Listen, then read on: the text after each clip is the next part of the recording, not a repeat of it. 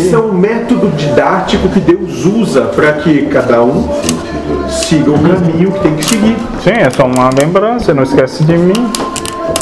É mais ou menos por aí uma lembrança. Para que cada um saiba onde é seu lugar. Sim.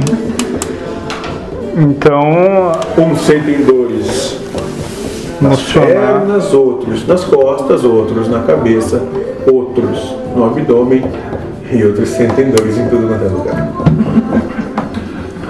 Mas cada um lá no seu íntimo sabe por que sente dor, porque não está no lugar que devia estar. Quando se colocar no lugar que tem que estar, passa. é, Sim, e, e não é castigo, mas é assim. Aquele mais cético acha que tá no controle, Supõe que tu ele tava vai Indo em observar. direção a um abismo com o teu carro. Aí chega alguém e puxa o volante pro lado e tu não cai. Sim, É isso. sim. A dor é a oportunidade de Sim, mudança. sim, sim, sim. Não é castigo. Não, quase não. Castigo é continuar na mesma proposta e cair no abismo. E eu começo a sair um pouco do caminho, daí começa a me, me dar umas dores, que a gente falou, e vem uma ideia, bah, mas será que eu não teria que estar lá, né, e tal. Mas daí é mostrado, não fica só na teoria, né.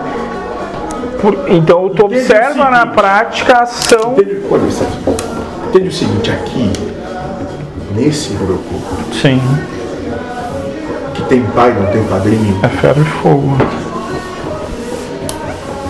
não tem segunda conversa. sim, É a primeira e é uma só. sim, Porque aqui não tem nenhum inocente. Nenhum.